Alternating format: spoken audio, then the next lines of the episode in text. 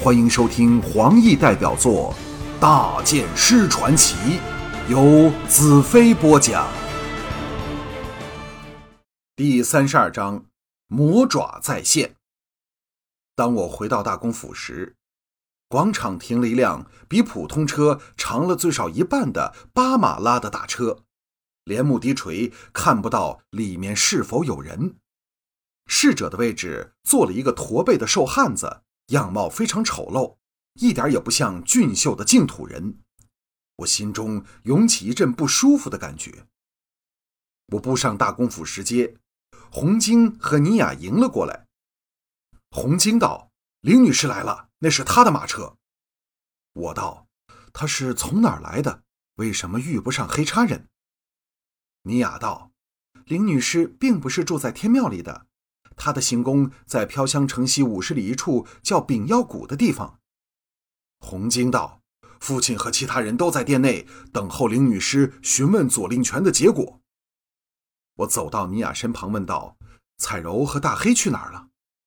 尼雅道：“红月带了彩柔进城买衣服，大黑当然跟着去了。”这时蹄声响起，林女士的私人马车驶往府后马厩的方向。我道：“驾车的是谁？”红晶低声道：“是个怪人，从不和人说话。听说自幼便是林女士的仆人，他从不肯让人碰林女士的马车。不知我是否多疑？我总觉得林女士的怪仆人在偷偷看我。当我进入那晚举行宴会的大殿时，红石大公、约诺夫、林志三人正在秘密低语。见到我来，立时迎上。红石大公道：“我们的号召获得很大反响，附近一百多条村庄的男女都动员了起来，估计最少有七到八万可用之人。他们虽不能真正拿刀枪上战场，却可在后勤补给和运送上给我们很大帮助。这小矮胖平白也多了近千的工匠，赶制他发明的武器呢。”约诺夫道：“在往日。”一般净土人听到黑叉人，早吓得躲起来了。现在因为圣剑骑士来了，都从密林里走了出来。灵智道，在整个与黑叉人的战争史里，净土军民从未有过如此斗志昂扬，真是让人感动啊！个人期望殿后看去，一个高瘦修长、头顶发髻的人影映入眼帘。我早看过林女士的画像，知道她的样子，但看到真人时，仍不禁心中一凛。我本身已是身材高大的人，但比起她还要矮上少许。我从未见过这么高的女人，黑色紧身衣包着她瘦削但绝不见骨的身材，外罩一件黑披风。我想起了巫师的情妇黑寡妇连丽君。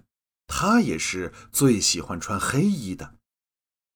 他看来虽在四十左右年纪，但皮肤却出奇的娇嫩白皙，脸容冰冷冷的，和净土女子的热情奔放完全是两回事。长儿妹的眼睛金光闪闪，本是颇为美丽，但我总感到其中有一股近乎魔异的邪力。我终于明白了凤香对她的感觉。众人纷纷施礼，林女士两手捏着一串珍珠，在手指间依循着某一个节奏转动着，来到了我们面前。她的目光落在我的脸上，红石正要引荐，林女士冷冷道：“这就是连云山来的大剑师兰特公子吧？”我礼貌的回答：“正是兰特女祭司，你好。”心中暗想，他的声音沙哑低沉，又若男人，也算是难听的了。林女士毫无笑容道：“并不很好。左令权心智非常坚强，使我耗用了大量的精神力量。”众人对林女士的神态语气像是早习以为常，一点儿不以为意，但气氛却凝重起来。林志正容道。我们聆听林女士得来的珍贵消息。林女士望了林志一眼，淡淡道：“你对我总是信心十足啊。”顿了一顿，目光转向红石大公和约诺夫道：“我得到的消息，你们会很不愿意听到。我控制了左令权的神智后，他告诉我，黑叉王饶迪派来攻打南方的军队不是四个军团，而是五个。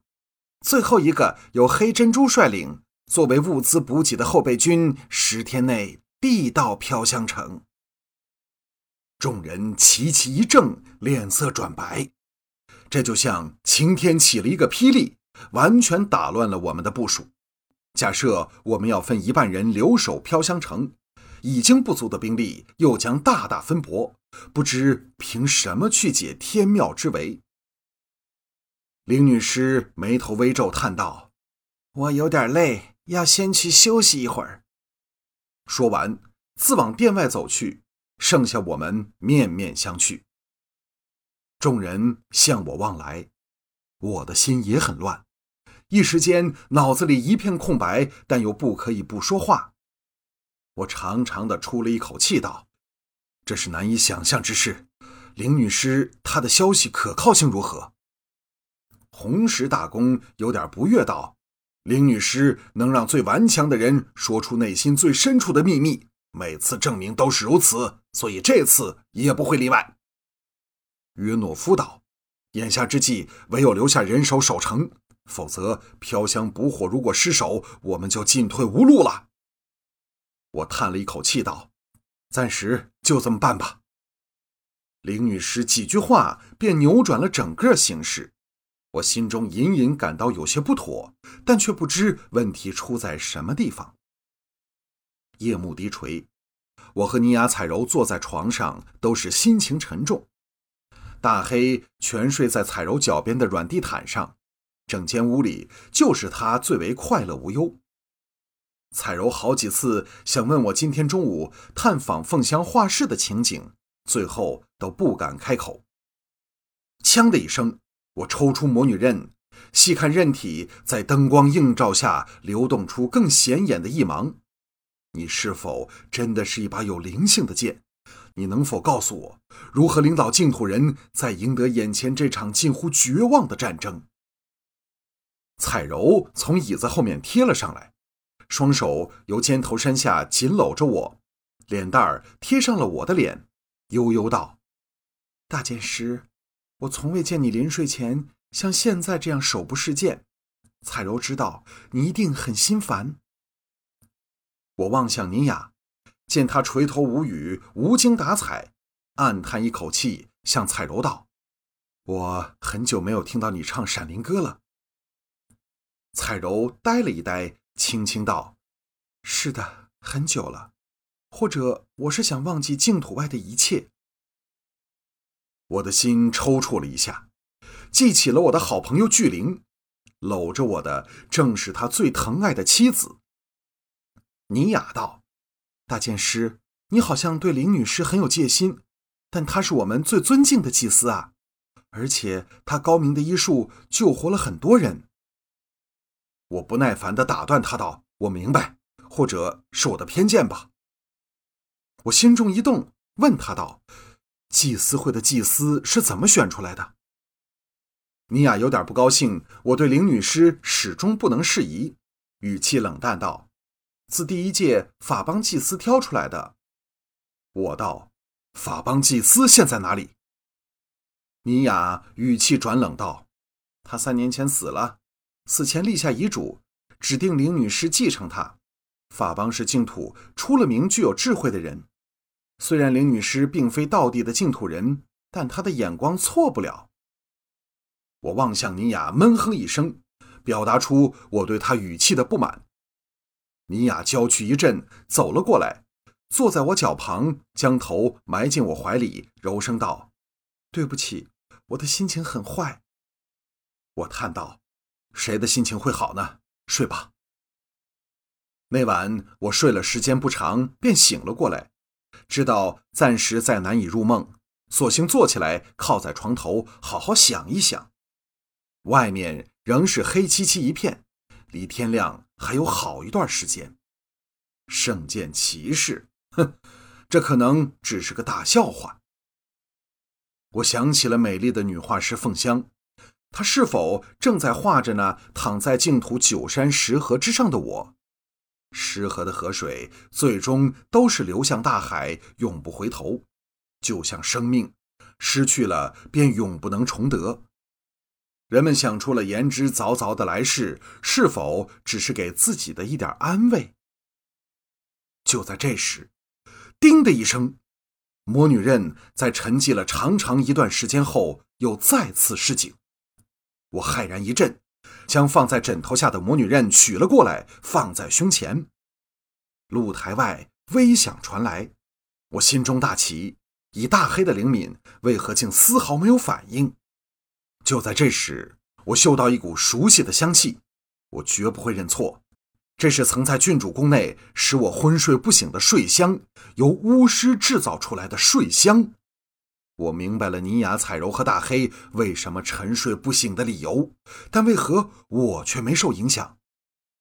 紧接着，脚步落地的声音传来，我不动声息地静观着，门开了。一个高瘦之极的黑影闪进来，向着床头的方向一扬手，一团雾状的东西迎头照来。这下虽是出乎我意料之外，但怎难得倒我？我整个人弹起，顺手牵着背角，一掀一扬，大背如一片云般飘过去，不但挡住那团雾，还顺势向那刺客照了下去。同一时间，我飞身下床，魔女刃离鞘而出，透背而入。只听“当”的一声，剑连背刺进墙上，眼角余光处黑影一闪，我猛地跳起，刚好躲过对方劈来的弯刀。我怕他伤害在床侧的大黑，兵行险招，凌空一个侧翻，往那人迎头扑去。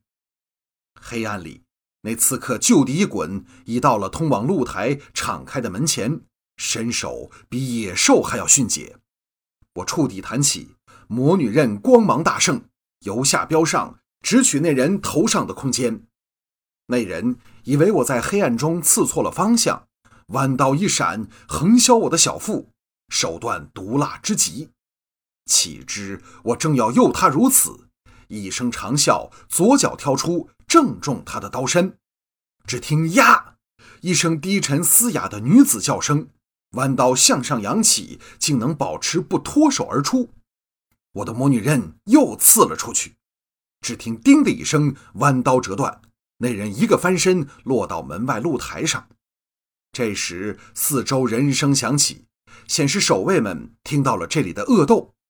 砰的一声，一团白雾暴起化开，我急忙掩上门，挡着白雾的侵入，暗叫可惜，竟让他逃走了，真是高手。但我却并不担心，因为。我已经知道了他是谁。